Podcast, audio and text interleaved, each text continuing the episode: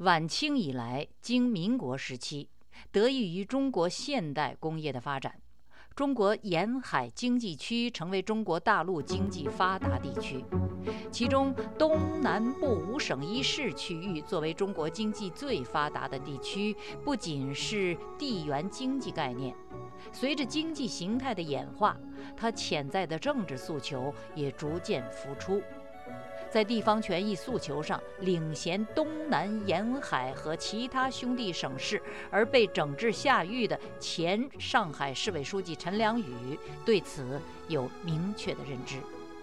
自由亚洲电台北冥非常时，各位听众朋友，我是主持人北冥。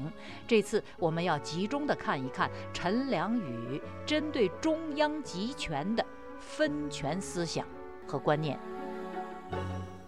首先是他以上海卓越不凡的历史，鼓励今天的上海做全国的表率。陈良宇是否具体的了解近代历史上以上海为签约地的中国著名的东南互保运动呢？这个我们无从考察，但十分明确的是，他完全了解上海敢领时代先锋的开放性格及其能力。而且确定这是历史证明的。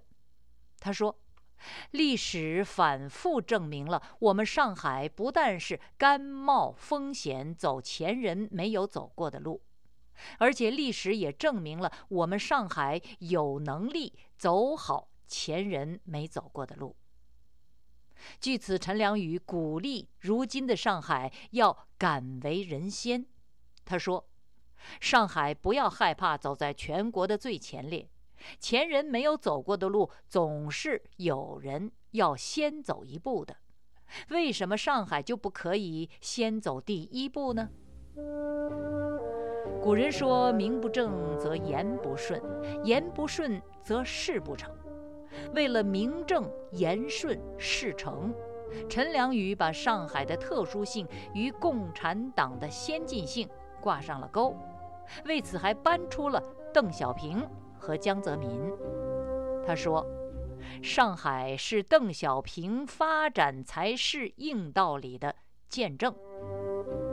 上海不仅是邓小平发展理论的见证，上海也是三个代表的象征。”在一次上海市委常委会议上，陈良宇说：“从江泽民同志提出的三个代表而言，从三个方面来讲。”上海都在全国的最前列，所以上海是先进代表中国共产党的先进的象征。上海是改革开放之后迅速发展的实验地，是我国的光荣。这就是我党领导下的上海，我的上海。通过把上海跟中共元老的发展硬道理和上海帮主的中共三个代表挂钩，陈良宇不仅赋予了上海无可卸机的地位，同时顺便标识了上海的归属，那就是“我的上海”这四个字，在中共大一统天下格外的醒目，可以解释为他目空权威而妄尊自大。同时呢，也能见出上海的独立性，那就是上海不是中央的棋子儿，在陈良宇的领导下有完全的地方主权，不会对中央唯命是从，除非中央的指令符合上海地方的具体情况。陈良宇为这样的上海骄傲，在他的心目中，上海是全中国的榜样和方向。他说。上海建设了我国社会主义市场经济的榜样，是我国社会主义经济发展的方向。陈良宇把上海特色标注为社会主义特色，为之辩护不遗余力，几乎要跟人吵架的架势。他说：“上海没有搞资本主义，这顶帽子戴在上海头上不适用，这顶帽子戴在我头上戴不上。”你先做到全国的国营企业国民总产值超过上海，再来跟我说上海是不是坚持了社会主义的问题。否则，请原谅，不要浪费你我的时间。其次是陈良宇鼓励沿海地区具体行动，争取自立。陈良宇给上海的定位非同一般，他要上海承担的使命与这座城市近代开埠的基因、走过的道路、形成的个性一脉相承。他不仅在上海特立独行，他还专门为沿海各省代言。他不仅为沿海各省代言，他还表示有意愿帮助其他地方摆脱对中央的依赖。他说：“上海的高速发展得到中央的支持，但是不依赖中央。有些省，比如甘肃，目前还要依赖中央，而上海有能力帮助他们摆脱依赖。”他因此也号召对国务院宏观调控有意见的其他干部，不要止于抱怨和牢骚，要拿出具体办法。这无疑指的是上海以外的其他省份。他说：“对国务院宏观调控具体措施有意见的干部们，不要只会抱怨，你们要拿出具体的办法来，就事论事，一是一，二是二。”具体问题具体想办法，办法总是人想出来的。在经济问题科学办事，就是充分保护和利用市场机制。只要市场在，办法就一定会有，问题就一定能解决。第三，陈良宇强调，中央要尊重、配合地方。在陈良宇的观念中，中央的大一统权威需要尊重地方的实际情况，给地方权力以足够的空间去解决实际问题。他这样表述中央和地方的关系：他说，地方要服从中央，中央也要配合地方。中央要配合地方，但中央不可能像地方那样了解自己地方的实际情况。中央听听汇报。考察考察，怎么都不会比地方更了解自己地方的实际情况。所以在地方上，我们说的共产党领导，就是指地方共产党政府的领导。这样的领导才是具体有针对性的，是解决问题的。光说服中央是不解决实际具体问题的。中央和地方的关系应该这样理解。共产党的领导也应该这样理解：脱离了具体的实际的地方，什么都是空的。陈良宇在中国经济改革中的开拓性业绩是上海的城镇化建设，这是上海敢为人先的证明之一。不过，在陈良宇时代，他必须为此与中央抗衡，并付出人生灭顶之灾的代价。对于中国变革中必然导致的城市化现象，他质问中央：“我们是要老城市更新发展，并且建设更多的新兴城市，还是要限制老城市更新发展和新兴城市的崛起？我们是要让更多的农民变成城市居民呢，还是要让农民永远是农民呢？”那么，为什么中央的有些人就想不通，要给城市的扩展和新兴城市的崛起人为的加以诸多的限制呢？陈良宇指出中央指令和地方遵循这之间的矛盾，他要求针对这些矛盾展开讨论，否则地方就只能各行其事。他说。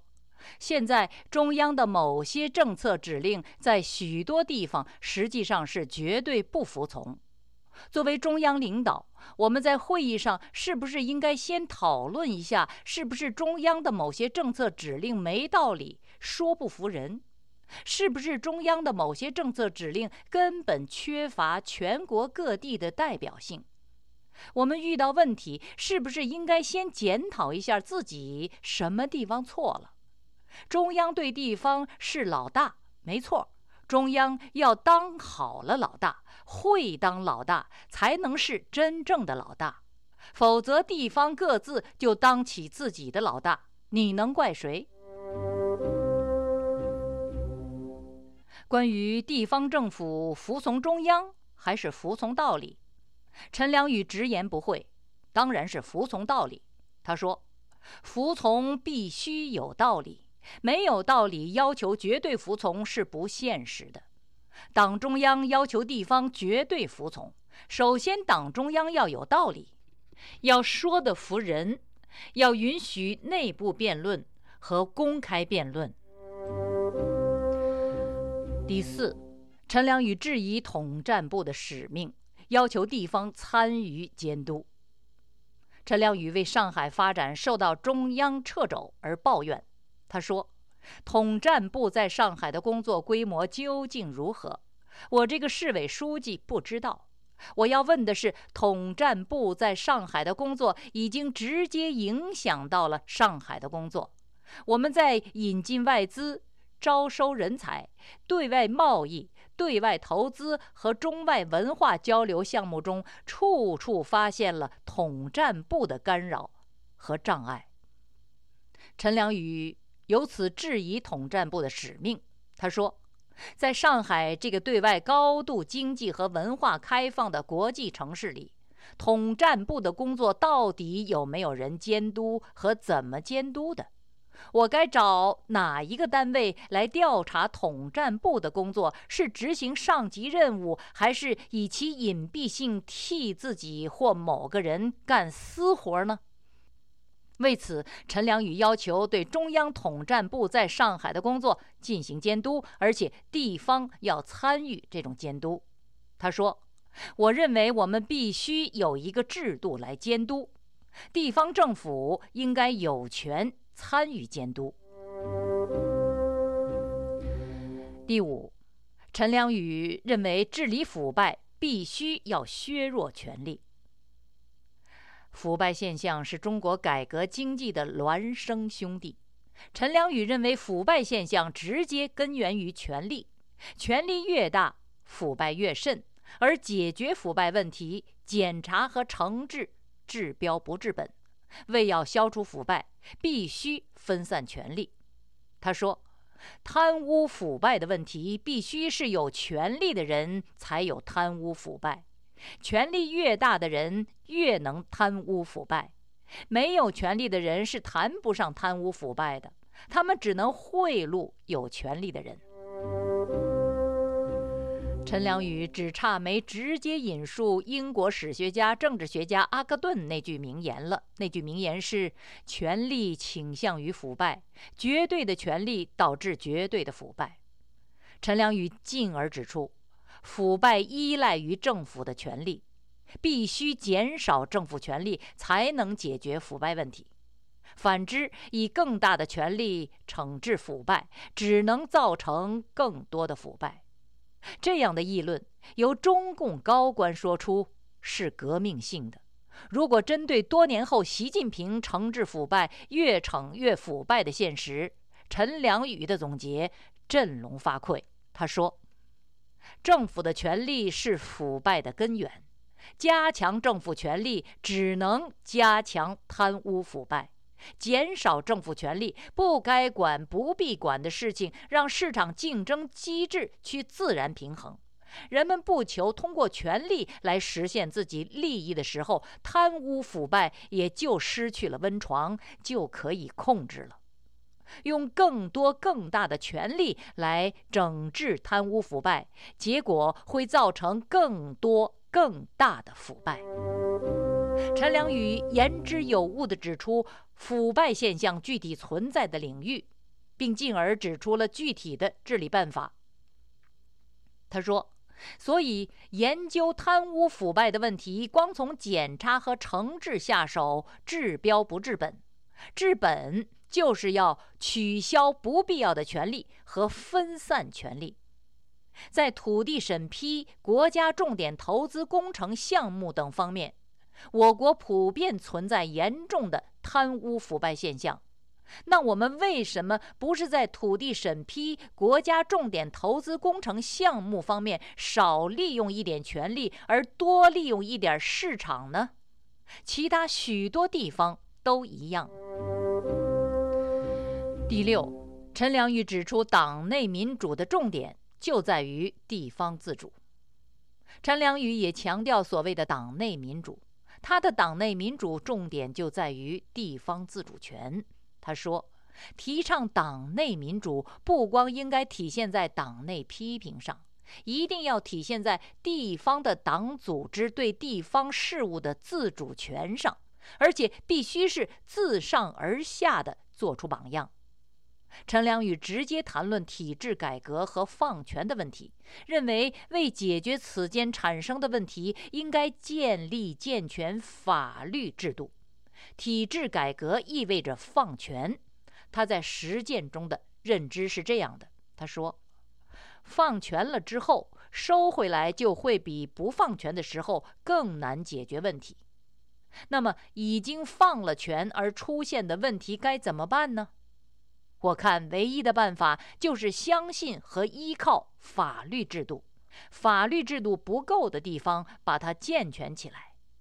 其实，在改革方面，我们大家是完全一致的，那就不要再搞收权那一套了，要搞好的是健全法律制度，放权而不收权，代之以健全法律制度。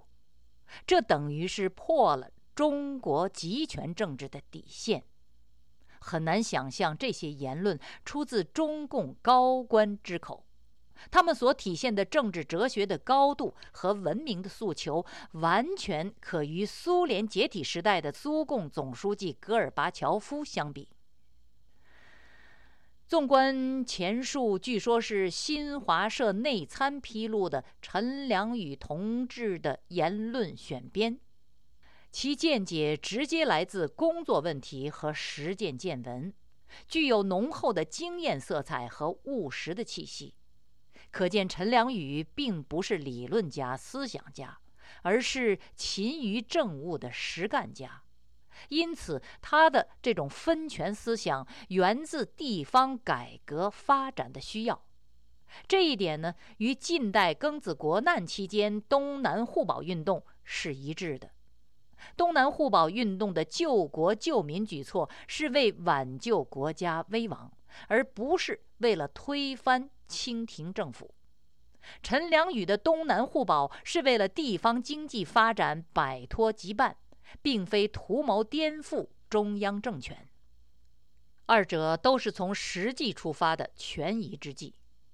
不过也唯其如此，这种方式方法在客观上导致了与集权进行分权，变成了削弱集权制度的政治事件。这也就是陈良宇为什么会被双规，会被判刑十八年的原因。